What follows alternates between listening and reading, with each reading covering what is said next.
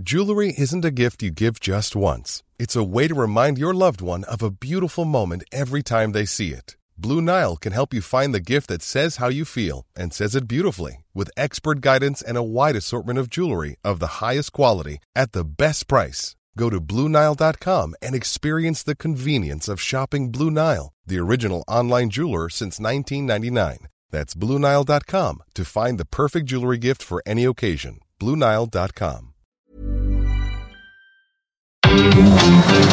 Bienvenue sur Terre, ma grande. C'est l'horreur, tu vas te régaler. Ah, c'est pas faux. Non Non Oh, pinesse, oui Pas ça Non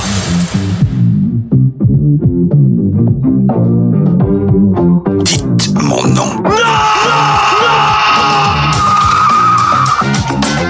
Je vais appeler Internet et leur demander de me faxer les numéros de téléphone de toutes ces femmes. Merci, merci, merci, merci. Écoutez, je dirai pas loin, comme ça, si c'est l'apocalypse ce soir, bip bip. Bonjour, c'est Clémence. Bienvenue dans We Love Série, le podcast signé We Love Cinéma qui s'intéresse aux séries cultes d'hier et d'aujourd'hui. Comme on aime bien prendre le temps d'entrer dans le détail, on traite une série à la fois et on y consacre plusieurs épisodes. Dans la dernière collection, on vous parlait de Barry, une série peu connue du grand public malgré ses nombreuses qualités et qu'on avait envie de vous faire découvrir. Aujourd'hui, on change de crèmerie, on s'attaque à la série du moment, une série qui parle d'empire galactique, de psycho-histoire et de sanctuaire. Oui, vous avez bien deviné, pour cette nouvelle collection, on s'intéresse à Fondation. On va avoir deux épisodes pour la décortiquer et l'analyser sous tous les angles. Pour ça, j'ai le plaisir de retrouver Julien Dupy. Salut Julien. Salut Clémence. Et Stéphane Moïsakis. Salut Stéphane. Salut Clémence. Avec Fondation, Apple TV Plus s'attaque à un gros morceau. La plateforme de streaming mise sur une œuvre réputée inadaptable. À l'origine, il y a le livre Fondation.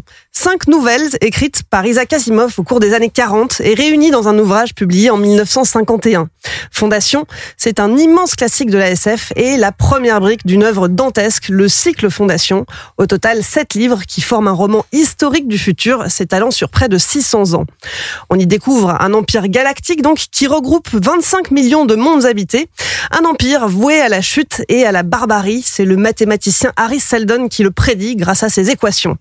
30 000 ans de ténèbres à venir, mais qui pourraient être réduites à seulement 1000 ans si on suit son plan. Le cycle Fondation raconte donc la première moitié de ce plan. On va revenir plus en détail sur ce récit, ou plutôt ces récits, dans un instant.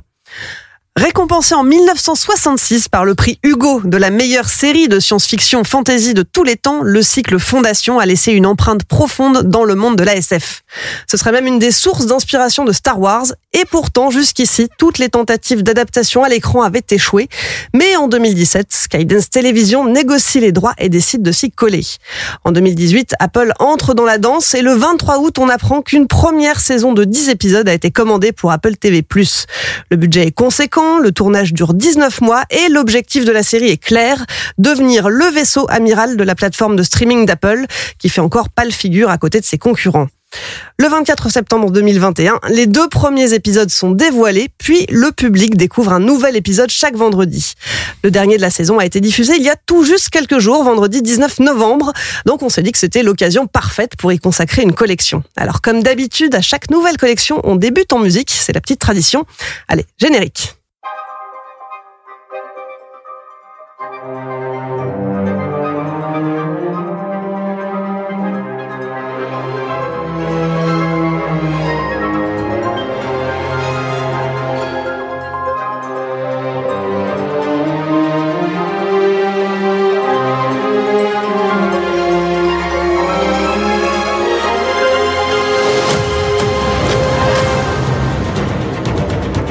Ce titre d'ouverture, on le doit à Bear McCreary, compositeur américain qui s'est fait connaître au début des années 2000 pour son travail sur la bande originale d'une autre série de science-fiction. Vous savez laquelle? Battlestar Galactica. Eh ouais, bien joué, Battlestar Galactica, effectivement. Et depuis, il n'arrête pas un cinéma, d'autres séries télé, Walking Dead notamment, euh, et puis aussi des jeux vidéo comme la franchise God of War. Et alors, ce générique, vous, ça vous évoque quoi? Qu'est-ce que qu'est-ce qu'on y voit? Alors moi, je serais, je serais, je serais un joli thème. Hein. C'est ça, c'est plutôt, c'est plutôt efficace quoi. Maintenant, c'est pas, c'est pas quelque chose qui, je pense, reste extrêmement mémorable en tout cas dans ce qu'il a fait. Et, euh, et après, bah, le, le générique en soi, euh, qui est encore une fois Alors je vais peut-être être un peu méchant là, euh, mais je sais que ça, ça évoque certaines thématiques, certains, certains, on voit les, on voit les vaisseaux spatiaux, on voit ce genre de choses, etc., etc. dans le truc, mais ça, moi ça m'évoque un peu un, un, un une pub pour parfum en fait. C'est, je vais être très méchant en fait. C'est, c'est, c'est, je trouve ça très beau, très joli, mais comme une démo euh, 4K en fait euh, pour les télé 4K, un truc comme ça. Donc du coup, je, je, moi en tout cas, je rentre pas dans l'univers à travers euh, à travers ce générique là euh, visuellement quoi. Et, et je pense que ça fait partie des problèmes à mon sens d'adaptation dont on va parler derrière en fait qui sont euh, une façon spécifique de concevoir la, la, la SF quoi mais mais voilà je sais pas je vais peut-être laisser parler Julien là-dessus s'il y a quelque chose à dire mais mais c'est vrai que moi je le trouve un petit peu basique quoi moi, je pense que euh, ce que ça m'évoque, en tout cas, c'est le thème de, de Goyer, c'est-à-dire que lui, euh, il a qui est, qui est, le showrunner, donc euh, un des deux showrunners sur la sur la série, et qu'il l'a dit de façon, je trouve hyper présomptueuse, et ça se sent pas tout le temps d'ailleurs dans la dans le résultat final, hein, loin de là, mais qui a qui avait euh, cette, c'est une jolie formule, et j'aurais aimé que ce soit le cas, mais qui disait, qui prétendait qu'il allait faire du temps à un des personnages majeurs de la série, euh, ce qui fait sens quand on connaît Fondation, on va en reparler tout à l'heure. Euh, ce qui n'est malheureusement pas aussi euh, sensible, prégnant, évident en fait quand tu vois la série. Mais ça, on en parlera aussi tout à l'heure. Mais le, générique qui est conçu par Imaginary Force, hein, c'est quand même pas rien. C'est la société qui avait fait le générique de Seven, par exemple. Bon, ils en ont fait beaucoup euh, depuis, des, des, des, des excellents et des moins bons. Mais donc c'est quand même une référence, euh, une, référence dans je pense que c'est, bah voilà, il travaille autour de la thématique d'Asimov, c'est-à-dire, euh, bah, euh, tu étais poussière, tu redeviendras poussière. Et, là, sauf que ce sont des espèces de, de poussière d'étoiles avec la, la, musique de Birman McCreary. Moi, c'est pareil. Je, je trouve, c'est marrant parce que Birman McCreary s'est fait connaître en, en, par la puissance euh, martiale, euh, tribale même de, de, Battlestar Galactica, qui tranchait nettement avec le, le, le côté euh, space opéra. C'est-à-dire que lui, il allait pas du tout dans quelque chose de bah, justement d'opératique. Il allait vers, vers une, une, orchestration beaucoup plus frugale, quelque chose de très sec. Et là, il a, il a une espèce de truc un petit peu éthéré. Lui, apparemment, ce grand principe de composition, c'est qu'il a fait appel à des à des, des algorithmes de, de programmation euh, pour euh, pour que il y ait des espèces de ritournelles euh, un peu systémiques comme ça en fond mais je sais pas, je trouve pas que le résultat c'est pareil, c'est une très bonne intention, mais je j'ai pas trop l'impression. Tu perçois un peu le côté cyclique, mais effectivement, j'ai pas trop l'impression non plus que ce soit ce soit extrêmement mémorable. Et, et cette poussière d'étoiles quand même qu'on voit dans le générique, mmh. euh, elle rappelle aussi euh, les espèces de grandes fresques qu'on voit euh, bah, le, dans le, palais de l'Empire. C'est ça, c'est-à-dire pigments. voilà, il y a les pigments là qui, qui sont euh, donc inspirés des, c'est les Tibétains, je crois, qui font ça, ce genre de de, de, de peinture en fait au sol à partir de, de pigments en fait euh, teintés euh, et, euh, et, qui bouge en fait un petit peu. Mais c'est pareil, c'est pas très bien exploité ça d'ailleurs dans la série. Vous le trouvez pas très tendance quand même le, le, générique en soi? Bon, je sais pas, moi pas. Et et, et puis il y a puis tout tout le la, la, la, technologie aussi au cœur en fait de la psychohistoire. Je pense qu'elle est elle elle fait référence à ça aussi quoi. Voilà. C'est des mandalas tibétains. Des mandalas tibétains, ça. Ouais. Mm. Voilà. très bien. Je vais plus espérer que ça. Non, non, mais bah, très bien. Mais donc, bah, on va rentrer dans le vif du sujet. Hein. L'histoire, justement, la psychohistoire, l'histoire hmm. de Fondation. Est-ce que vous pouvez me résumer un petit peu? Alors, Je sais que c'est c'est ardu hmm. parce que voilà, Fondation, on l'a dit, ça s'inscrit dans dans le cycle Fondation déjà. Euh, mais mais plus précisément, euh, là dans dans la série, qu'est-ce que ça raconte? Alors c'est euh, en fait Asimov. Euh, comment dire euh, euh, Philippe Cadic lui c'était un, un, auteur de SF qui était plus sur les la perception de l'esprit par exemple. Et euh, je sais pas moi Ray Bradbury c'était plus de l'ordre de la poésie et de la métaphore euh, qui l'a conduit à faire les les hommes livres à la fin de Fahrenheit 451 par exemple. Euh, lui Asimov moi je l'ai toujours perçu enfin en tout cas dans ses grandes œuvres c'est-à-dire dans le cycle des robots et dans, dans le cycle de fondation comme un, un romancier très cartésien. C'est-à-dire qu'il part d'un principe et il va euh, essayer casser le code, vraiment, littéralement. Or là, le code de, de, de, de fondation, c'est... Euh, et que bon qui, qui se retrouve qui se retrouve quand même dans le dans, dans la série c'est qu'il il imagine que dans un futur très très lointain euh, alors que l'empire au, au pouvoir de l'humanité en fait euh, est, euh, est sur le déclin en tout cas qu'il a un déclin qui qui se profile à l'horizon tu as un scientifique absolument euh, brillant enfin un véritable génie qui s'appelle Harry Seldon et euh, qui euh, qui met en place une nouvelle science qui s'appelle la psychohistoire qui est une espèce de prospection scientifique plus plus plus plus plus C'est des super probabilités. C'est ça, c'est-à-dire que il il, Quoi es- il essaye avec le- la théorie des grands chiffres, avec euh, voilà, il essaye de, enfin, il, il, il, il peut prévoir les grands mouvements euh, de l'humanité, pas dans le détail, pas un- pas au niveau d'un individu, hein, mais vraiment de, de façon générale. Et il va créer une, euh, une fondation, d'où le titre, dans laquelle, alors c'est une crypte, euh, si mes souvenirs sont bons, dans le roman, là, c'est une espèce de de- d'artefact euh, un peu mystérieux. Enfin, tout au début, on comprend pas trop comment ça a fonctionné, et, et, et qui euh, qui est aux confins de l'univers et qui a au moment opportun mais qui échappe à tout le monde parce que le grand plan de, de d'Harry Seldon échappe à tout le monde au moment opportun va venir va s'ouvrir va distiller le savoir en fait à l'humanité. Donc ça peut être des informations ça peut être une mise en perspective ça peut voilà euh, pour que euh, les périodes de barbarie euh, de, de les périodes les plus sombres en fait de l'humanité soient réduites euh, à leur portion congrue. Voilà. Ça c'est le concept de base. Et après dans le roman c'est beaucoup plus distendu en fait que ça enfin je trouve Le, le roman, on l'a dit, est composé de, de plusieurs nouvelles, de cinq nouvelles, Mm. qui se passent chacune à euh, une, une, une époque différente. Euh, on retrouve ça dans, le, dans la série. Oui, alors on retrouve ça euh, difficilement, hein, je trouve, hein, parce que déjà en termes d'adaptation, il y a, il y a en premier lieu, il y a l'idée que euh, les euh, cléons de l'empire, enfin les les, les les les tenants de l'empire, les chefs d'État en fait, euh, soient euh, comment dire euh, euh, des clones. C'est ce qui est complètement une idée de, de, de, de Goyer et de et de Friedman, qui est une, c'est une idée d'adaptation. Et la logique en fait de Goyer là-dedans, c'est de dire voilà, puisque c'est des clones, je peux me permettre de, de leur donner un visage et de les faire revenir régulièrement. Alors que dans, dans le roman, en fait, ils sont presque, euh, comment dire, euh, c'est des ombres presque, en fait. C'est-à-dire qu'on les voit pas vraiment.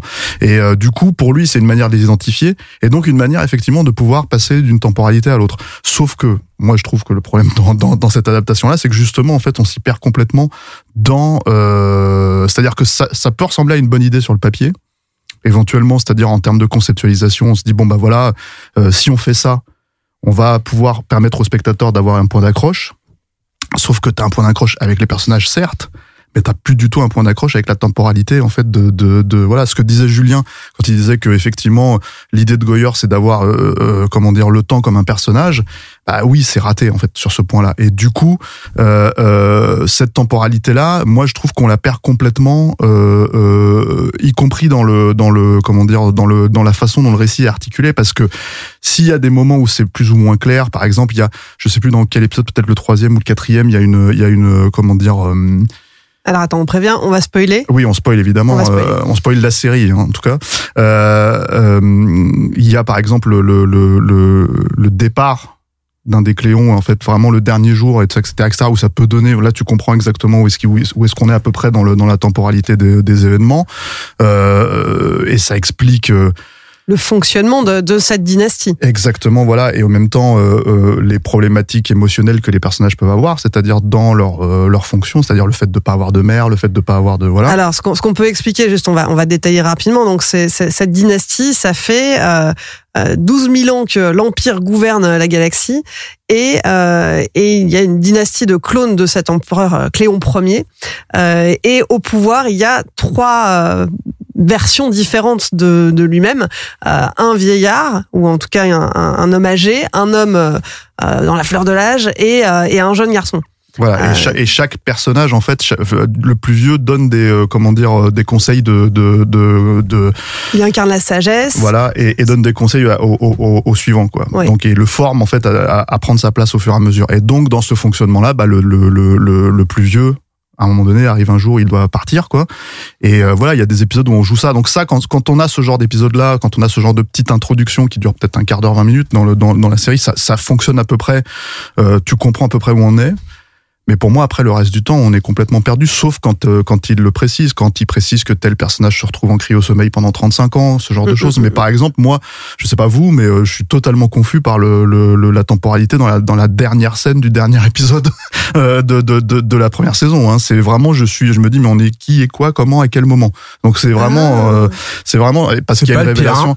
ouais, mais il y a une révélation en fait, si tu veux. Et du coup, je sais pas très bien compris comment ça fonctionnait, quoi. Donc euh, donc Bah, euh, donc euh, très bien, mais euh, mais Ça, euh, c'est pas le pire de, tout, quoi. Mais euh, non, mais de toute façon, ce qui est certain, c'est qu'on perd, euh, on perd cette idée-là, puisque en fait, le principe même justement de dire que ça va prendre tout ce temps-là pour que l'empire se délite et que l'empire ne le voit pas de lui-même, euh, euh, si ce n'est qu'en fait ils ont peur de, de cette prédiction, euh, euh, c'est quelque chose qui fait que je trouve qu'on perd complètement cet enjeu-là. C'est-à-dire de toute la série, de toute la saison 1, c'est un enjeu qui, à mon sens, mais totalement perdu. C'est euh, c'est euh, c'est ce que ce que ce que je viens raconter, c'est un, un énorme contexte en fait. C'est-à-dire que vraiment il y a cette idée-là, et après tu la façon dont, dont certains événements sont racontés dans le roman. Et dans le roman, la plupart des gros événements comme ça, ils sont racontés, ils sont pas montrés. Et euh, tout le principe de la série, pour le coup, c'est de les montrer. Et du coup, ça devient une série euh, bah, de SF action, quoi. En fait, euh, euh, là où c'est pas du tout. Et c'est là pour moi, en fait, où il y a un vrai problème d'adaptation euh, déjà de toute façon, quoi. Le truc avec euh, Asimov, c'est que, euh, et en particulier dans Fondation, c'est que euh, donc c'est une série concept qui met à l'épreuve le, le, le principe que j'ai exposé tout à l'heure. Et le truc, c'est que Asimov, il s'embarrasse pas du reste. C'est-à-dire que lui, euh, il y a pas, en fait, dans Fondation, basiquement, il y a pas vraiment de personnage. En tout cas, tu n'as pas le temps de t'attacher au personnage. Il y a pas un caractère, il y a pas d'histoire de, de de de romance euh, extrêmement développée. Euh, ça vient peut-être un peu plus tard. Et encore, c'est tout à fait discutable, quoi. Il y a très peu d'action dans les romans aussi, extrêmement peu. Il sait- ce sont des personnages qui parlent, qui débattent en fait de ce qui va se passer, de, de à quoi sert la, la fondation, pourquoi elle peut Ça parle fonctionner. de et tout. politique en Ouais, fait, ça parle de fait, politique, de société. Disons que euh, ce que tu perds d'un côté, tu le gagnes d'un autre. C'est-à-dire que le, c'est, euh, c'est, c'est c'est comme dans le cycle des, des robots quand il, il, il t- il t'expose les lois de la robotique et qu'ensuite il va, il va, il va les confronter en fait à la réalité du terrain pour te montrer que ces lois de la robotique qui te semblent, euh, qui semblent pouvoir te préserver de tout risque vis-à-vis de l'intelligence artificielle, bah non.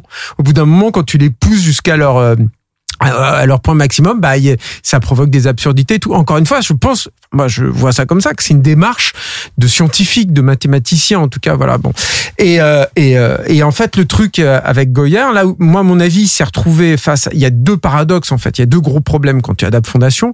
Il y a un premier problème qui est qui est la temporalité, c'est-à-dire qu'est-ce que tu adaptes sur Fondation et et sur quel temps? Euh, d'adaptation et le, un deuxième qui est donc ce problème de point d'ancrage et de hum, comment dire de, de comment tu appâtes en fait le ton spectateur en fait vis-à-vis de ça sur le, la première question moi je suis déjà très enfin je le comprends, je comprends qu'il a qu'il soit limité à cette adaptation là pour une seule saison, mais je moi j'ai pas arrêté de me de- enfin j'ai passé les 10 épisodes, ça il y a 10 épisodes à me dire c'est ou trop ou pas assez. C'est-à-dire que la, la, la, ce qui- est très euh, stimulant, en tout cas pour moi, dans le cœur de, de, Fondation, de la saga du cycle de Fondation, en tout cas sur le début, c'est que ça va très vite, en fait. Et que très très rapidement, dès qu'il y a une crise qui est résolue, tu passes à la suivante, il t'expose les règles du jeu, tu te dis comment on va résoudre ça avec euh, avec la psychohistoire, et hop, il retourne comme ça. Mais ça va vite, tu, tu te perds pas, parce que c'est ça l'intérêt. Et, euh, et là, en fait, euh, David Goyer, donc lui, il a décidé d'étendre et il a décidé en même temps euh, qu'il allait étendre de nourrir finalement les personnages avec tout ce qu'il a lui. Et c'est là où le bas blesse. C'est que les personnages qu'il nous propose et qu'il présente, moi personnellement, je les trouve, il y en a aucun pour lesquels j'ai vraiment de l'affection et pour lesquels euh, ça fonctionne. Et quand il a une bonne histoire, une, une bonne idée, parce que moi je trouve que c'est une très bonne idée le coup de, de l'empire en fait d'en faire trois trois entités. Euh, je reviens en fait à ce concept de, de, de figurer le temps. Ce qui moi m'a intéressé tout, au, tout début quand j'ai vu ça, je me suis dit il a trouvé une façon de de faire se dialoguer euh, euh, une personne avec ses propres temporalités les incarnant. C'est comme un truc de voyage dans le temps où Marty euh, pourrait euh, discuter avec lui ou quand Marty il se voit jouer en 1955 il dit ah je suis pas mauvais et tout. Bah ça serait intéressant, c'est-à-dire que euh, euh, Clémence qui rencontre sa Clémence plus âgée et la Clémence plus jeune. Qu'est-ce que tu leur dirais? Qu'est-ce qu'elle te dirait? Je pense qu'il y aurait aussi un truc de peut-être d'affect. Enfin, il y a un truc qui marche pas du tout. C'est-à-dire que ça, ça, pourrait être trois personnages complètement différents. Ce serait la même chose. Euh, et puis, alors moi, il y a un autre truc aussi qui m'a beaucoup. Parce que techniquement, c'est trois personnages différents. Oui, mais euh, mais c'est un problème, je pense vraiment d'écriture fondamentalement. Mmh, ouais, c'est et et euh, et, euh, et, je il y a un truc aussi que je trouve euh, tout à fait problématique, c'est la façon qu'il a eu de. Euh, en fait, lui, Goyer, il est parti du principe que les, les fondations d'Asimov parlaient de leur époque. Et c'est vrai, c'est indéniable. Et il a décidé de parler de notre époque aussi dedans. La question, c'est comment tu fais ça? Et là, c'est tellement grossier, quoi. Et c'est pareil, c'est dommage parce qu'il y a des belles idées. Par exemple, le costume que Lipès, le personnage de Lipès porte. Et donc Lipès c'est l'empire mais Cléon, euh, ouais, ouais. qui est Cléon mais euh, le celui du jour donc c'est pas le matin c'est pas le soir Celui du milieu. celui du milieu exactement il a une espèce d'armure en, en, en verre bleu et en fait ils se sont inspirés d'un verre euh, romain. Et, euh, et en fait euh, moi je, quand je l'ai vu le design je me suis dit, ah c'est il y a un truc qui fonctionne là-dedans. Je comprenais pourquoi il fonctionnait.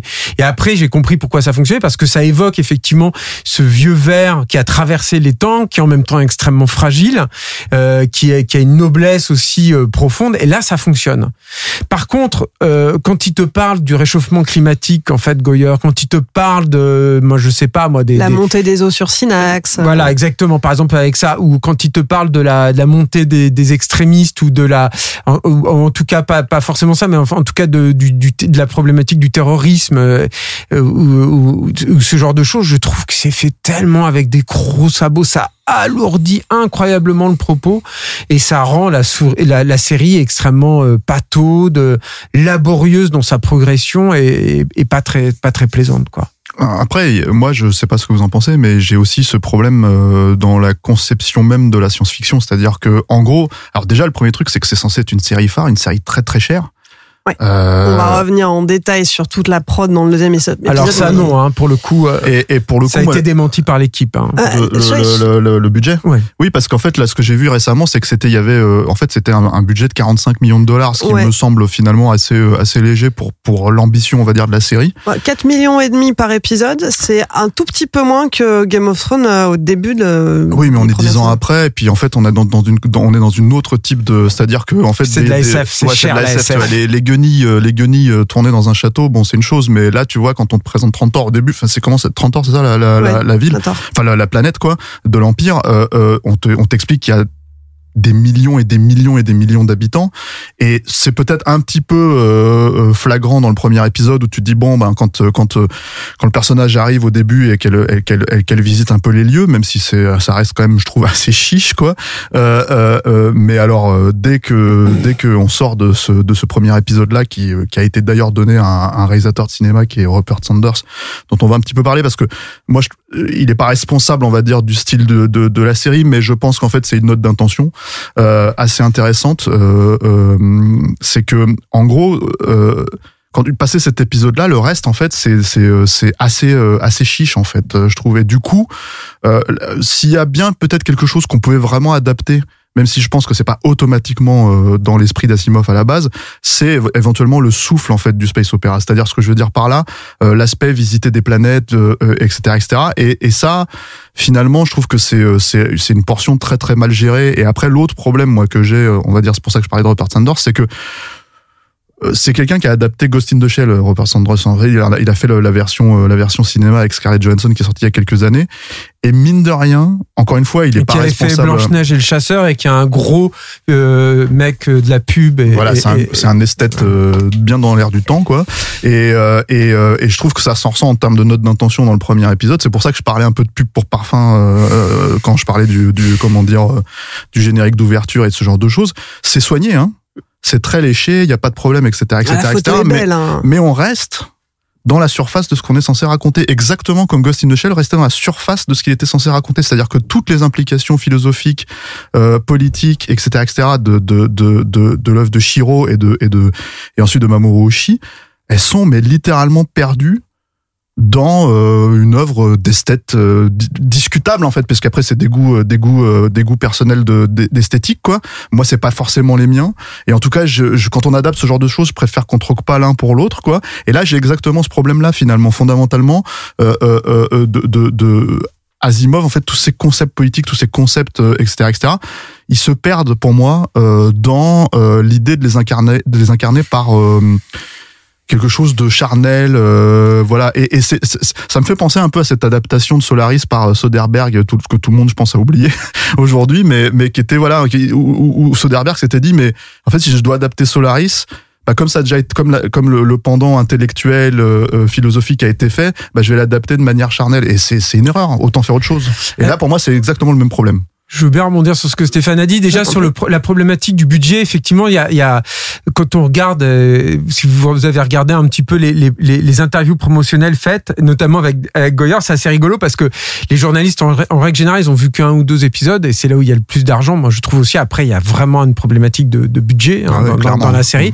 Et, euh, et euh, Goyard, il arrête pas de dire non, non, mais euh, c'est pas un gros budget en fait. Hein, c'est pas un gros budget. Et j'ai, moi, j'ai j'ai aussi euh, pour, en- pour la préparation, j'ai lu pas mal d'interviews avec les équipes et tous se plaignent du manque d'argent. À tel point que ils ont, euh, par exemple, ils ont choisi des, des lentilles anamorphiques pour euh, récupérer des flares et tout, mais aussi parce que et, les lentilles qu'ils ont qu'ils ont choisies avaient une profondeur de champ euh, et des aberrations optiques qui leur permettaient de ne pas avoir à gommer numériquement des éléments de décor qui étaient indésirables en fait. Dans, dans- Mm. donc ils en étaient là hein, au niveau de au niveau du budget et en plus la série s'est pris le Covid en pleine tête, a dû Mm. déménager en fait en plein truc. Donc je pense que ça a été quand même malgré tout une production qui a été compliquée. Ils s'en sont et c'est ce que Goyer dit, hein, ils s'en sont sortis parce qu'en fait ils ont ils- par rapport à tous ces problématiques d'argent et de de, de temporalité euh, différentes, ils ont eu du temps. C'est le seul truc qui a pu euh, qui a qui a pu les changer. Après sur la sur le design euh, de la de la série, moi j'aime Alors peut-être que le design, on en parlera dans l'épisode ah, tu voulais en parler, mais parce que Stéphane en avait parlé en fait déjà sur le truc de, de la pub pour parfum. Je, je voudrais juste, euh, moi, en fait, c'est un truc que j'ai aussi utilisé, le truc de pub pour parfum, mais en fait, j'aime pas trop. C'est comme à une époque, on disait euh, tel ou tel réalisateur, il fait du clip. Ça veut tout et rien dire. C'est-à-dire que je pense que dans la pub pour parfum, tu peux avoir du cinéma, du vrai, quoi. Euh, le, le, moi, il y a quand même euh, le, le truc, c'est que je pense qu'il y a, Est-ce qu'il y a du cinéma dans Fondation? il y a le vrai problème, c'est qu'il n'y a pas de vision en fait. Et je pense que ça, c'est dû aussi à, à David Goyer. Et je pense qu'on en reparlera aussi, je crois, dans le deuxième épisode. Mais je pense que David Goyer, c'est un vrai problème en fait. C'est-à-dire que c'est pas vraiment un auteur, c'est pas vraiment un mec qui a une vision. Enfin, pour moi, il l'a jamais prouvé auparavant, quoi.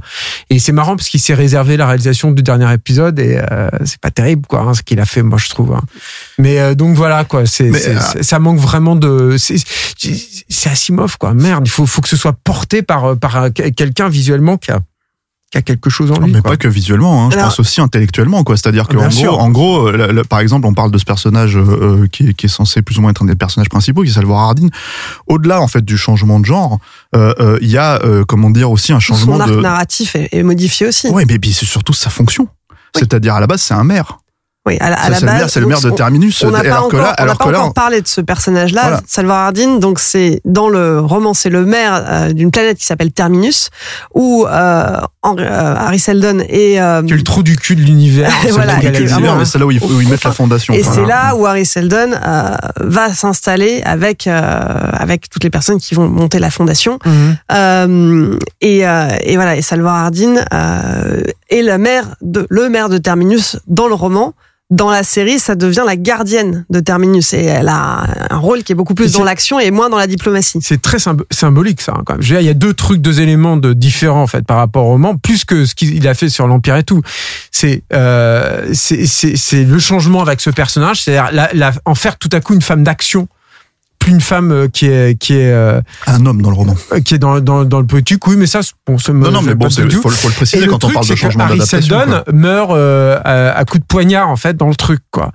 Et en fait, c'est marrant parce que c'est l'autre problématique, c'est je me suis dit, il fait pas confiance finalement à Simov euh, Goyer quelque part, pour avoir un besoin comme ça de rajouter euh, euh, du pathos, de l'action, re- remettre des trucs et tout comme ça. C'est il y a, y a un truc aussi, un autre truc du coup aussi qui est bizarre, c'est que non seulement il essaye de de doper finalement ce récit avec ces événements là, mais du coup, ça amoindrit le reste, je trouve, quelque part. C'est, Alors. c'est, c'est, c'est perdant, un peu perdant là-dessus. On, on en parlait avant l'émission. Moi, je te disais que ça m'a vraiment donné l'impression. Alors, je le rappelle, on spoil, hein, mais, euh, mais donc le personnage de Harry Seldon, à la fin de l'épisode 2, si je dis pas de bêtises, se fait, euh, se fait assassiner. Ce qui ne figure pas trois, dans, ouais, deux ou trois, ce qui ne figure pas dans le dans le roman, Non. enfin dans le roman, dans le livre.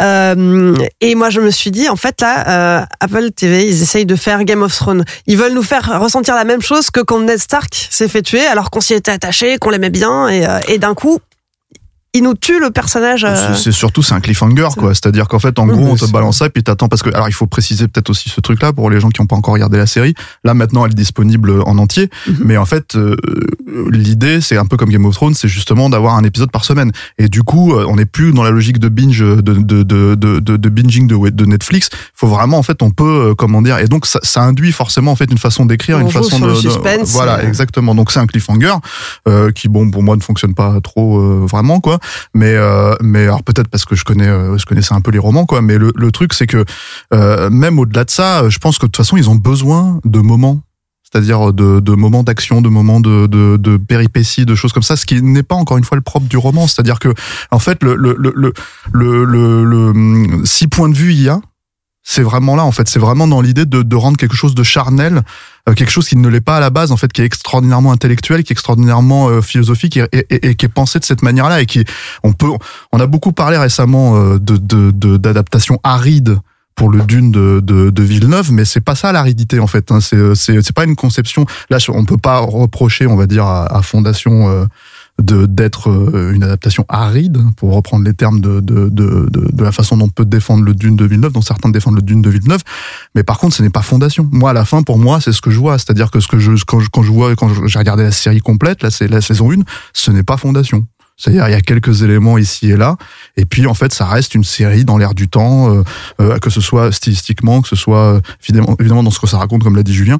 Donc voilà, c'est c'est et, et mine de rien, le, le truc, c'est que si Fondation est là depuis 60 ans, si les gens se posent des questions de pourquoi l'adapter au-delà du nom, au-delà de ce que ça représente, c'est qu'il y a une raison en fait. Et, et, et, et tu peux lire Fondation, je pense aujourd'hui, et te retrouver totalement en fait dedans et comprendre en fait les enjeux politiques, philosophiques. Donc là, euh, euh, euh, quand je dis pub pour parfum, pour reprendre une expression que je viens n'aime pas, c'est c'est parce que c'est dans l'air du temps. C'est-à-dire vraiment il y a cette logique là aussi, c'est ce que ça implique quoi. Euh, Fondation c'est pas ça, tout bêtement quoi. Alors, c'est pas ça, mais en tout cas, la fille d'Asimov, Robin Asimov, compte parmi les producteurs exécutifs de la série. Bah oui, tu Ah bah, fais s'il y a des, de l'argent à se tu faire. fais euh, des grandes choses. Mais en tout cas, officiellement pour elle, euh, la fondation de David Goyer a surpassé toutes ses attentes. La série transpose à l'écran la philosophie et les idées de mon père mieux qu'il n'aurait pu le faire sans Oh. rien trahir de son œuvre. la, la langue de bois, euh, la langue de bois est là. Allez, les droits ont été négociés. hein. Ouais ouais bien sûr. Ouais, bah, euh, quand on voit euh, le traitement qui a été réservé aux œuvres de son papa euh, par le passé, c'est, enfin, je veux dire, euh, Ah bah tu, tu m'amènes la transition parfaite vers dire, il gère pas très suite. bien ce qui, l'œuvre du paternel. quoi. Parce que les, autres de- euh, les autres œuvres de Asimov qui ont été adaptées, il y a quoi dedans? Bah iRobot, hein, qui est euh, qui est pas nul, hein. moi je trouve pas. Il y a des Non. choses intéressantes dans les robots. Après, le gros problème, c'est Will Smith et la, la, la, Ouais, puis le pas- l'ego trip autour de Will Smith. Et puis là, le truc encore une fois, c'était un truc dans l'air du temps de cette époque-là, quoi. Mais euh, mais euh, mais il y a des choses quand même Hmm. dans les robots. Il y a quelques trucs, quoi. Dans le Alors. troisième acte notamment. ça reprend la- les, les grandes thématiques de, euh, du cycle des robots, Mhm. mais en fait, c'en est très éloigné là aussi finalement.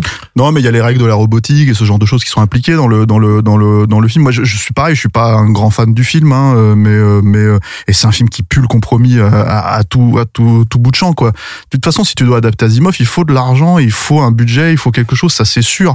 Mais le le le le, truc, c'est que quand tu dois adapter ça, tu dois l'adapter. C'est enfin. euh, les règles de la narration, euh, voilà. Et là, là, le problème de Fondation et le problème d'iRobot, c'est que bah, il se posait des, des questions de comment est-ce qu'on va ramener euh, le grand public pour venir voir ça. Et à mon sens, les deux, les deux projets euh, se plantent euh, dans les grandes largeurs, hein, dans la façon de- d'aborder ça, quoi. Mais c'est tout le paradoxe, en fait, d'accepter que oui, d'un côté, il faut de l'argent pour adapter ça, et de l'autre, euh, parce que c'est quand même assez fondateur, hein, mine de rien, en termes de SF, quoi. Euh, ça se pose là, quoi. Euh, mais de l'autre, de l'autre, bah, on peut pas traverser ça, traverser ça, pardon, en, en ouais, en euh, c'est pas de la pub pour parfum, iRobot, mais c'est de la pub pour les Converse de Will Smith, c'est ce genre de choses. Donc bon, voilà. Non mais dans, dans iRobot au moins t'a- t'avais des scènes. Alors je l'ai pas revu euh, pour le pour l'épisode, mais il y a une scène d'interrogatoire avec un robot par exemple. Ça c'est vraiment un truc d'Asimov parce que je- en fait il y a non je pense pas qu'il faille dans en tout cas bon si Fondation définitivement faut beaucoup d'argent, mais euh, et là donc cette série n'en a pas assez. Mais mais par exemple dans les dans les dans le cycle des robots non pas forcément. C'est-à-dire que il y a par exemple ça a beaucoup inspiré un, un film qui s'appelle Dark Star, euh, euh, les, les, les nouvelles d'Asimov, euh, qui est le premier, euh, la première réalisation de John Carpenter, écrite par euh, Dan O'Bannon. Et il y a une séquence qui est clairement où un, où un cosmonaute discute avec une bombe, enfin en tout cas avec l'intelligence artificielle qui anime une bombe, et c'est juste un champ contre champ, et ça peut être passionnant, et c'est tout.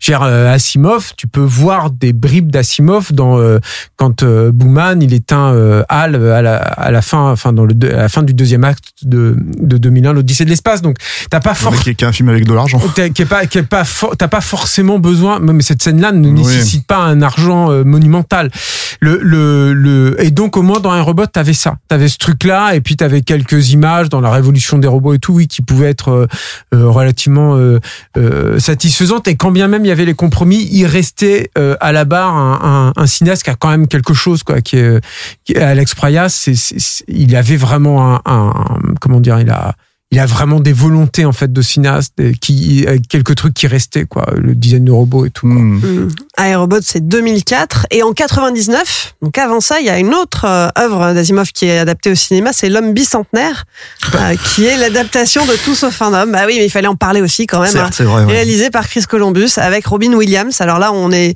encore dans un autre style. hein. Bah, on est dans la comédie euh, familiale, quoi. C'est-à-dire que en gros, euh, de mémoire, euh, ça se perd. euh, Enfin, je veux dire, alors ça c'est pareil, j'ai pas revu le film depuis euh, l'époque, puisque en fait c'est quand même un film pour la petite anecdote où qui est tellement finalement mal raconté que que, que euh, et pour le coup j'ai jamais lu le- de d'Asimov, mais qui est un film qui est tellement mal raconté qu'à chaque fondu au noir j'avais l'impression que c'était vraiment la fin du film. Et il y en a eu cinq comme ça en fait, donc ça c'est vraiment voilà. Et, et de et, et, et bon, je encore une fois, je suis pas forcément un, un- le spécialiste d'Asimov, hein, loin s'en faut, mais euh, j'ai pour mémoire en fait que l'humanisation du personnage de l'homme bicentenaire, justement à un moment donné, cette acceptation de devenir humain euh, euh, passe par euh, le fait de montrer Robin Williams péter ce genre de choses, tu vois. Donc bon, ça je doute que ce soit dans le roman, mais bon après peut-être qu'on me contredira. Donc voilà, il y a tout un tas de trucs comme ça où, où, en fait le problème c'est que il y a cette idée qu'on doit en fait transformer ces romans-là en fait en blockbuster, euh, quel que soit familial, que ce soit SF, que ce soit série télé, etc., etc.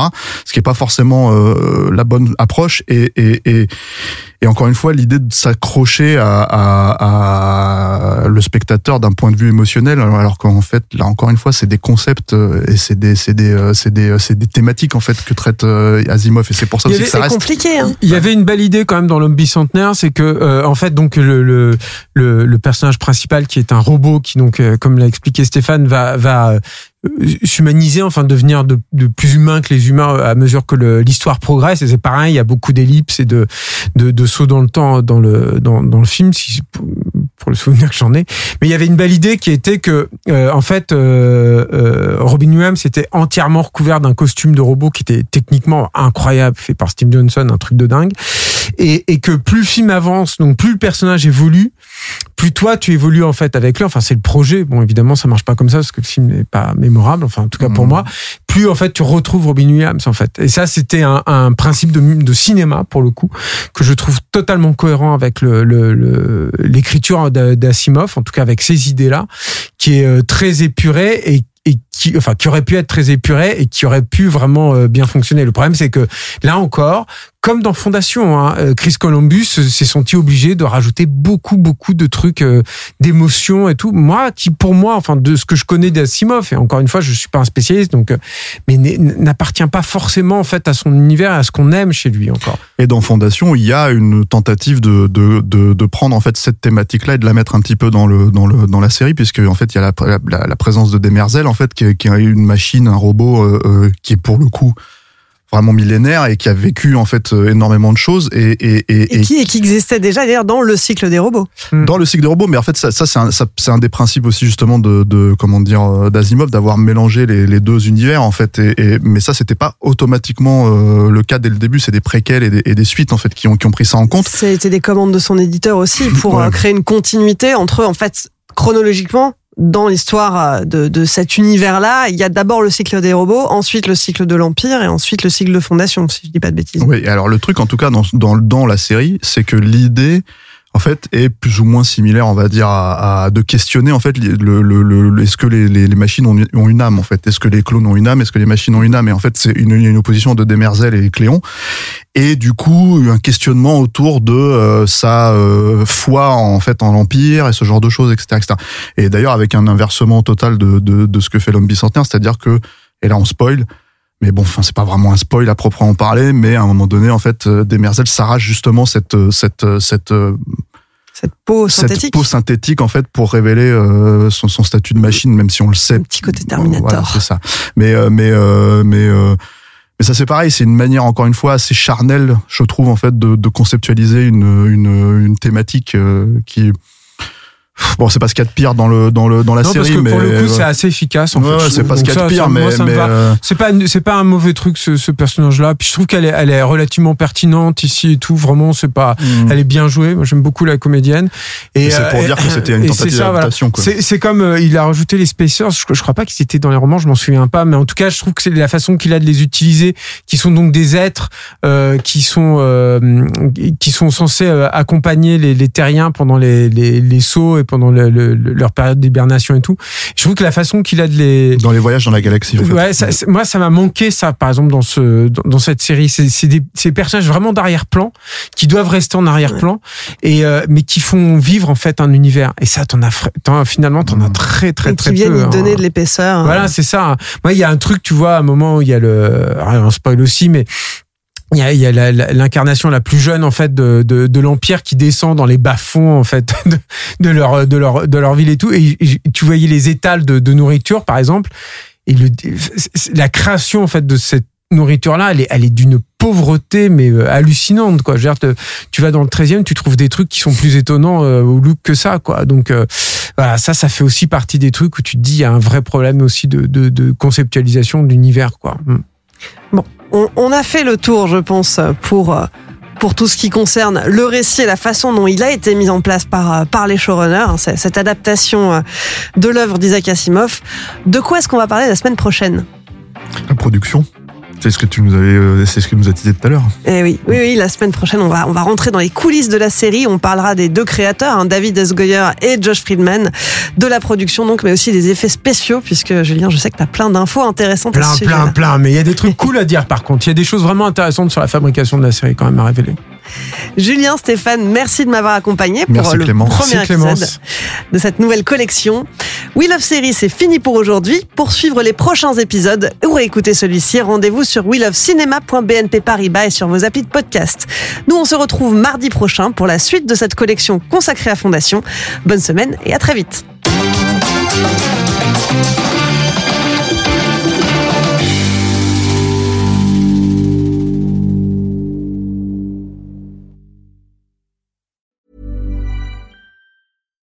Deserves the best, and there's no better place to shop for Mother's Day than Whole Foods Market. They're your destination for unbeatable savings, from premium gifts to show-stopping flowers and irresistible desserts. Start by saving 33% with Prime on all body care and candles. Then get a 15-stem bunch of tulips for just $9.99 each with Prime. Round out Mom's menu with festive rosé, irresistible berry chantilly cake, and more special treats. Come celebrate Mother's Day at Whole Foods Market.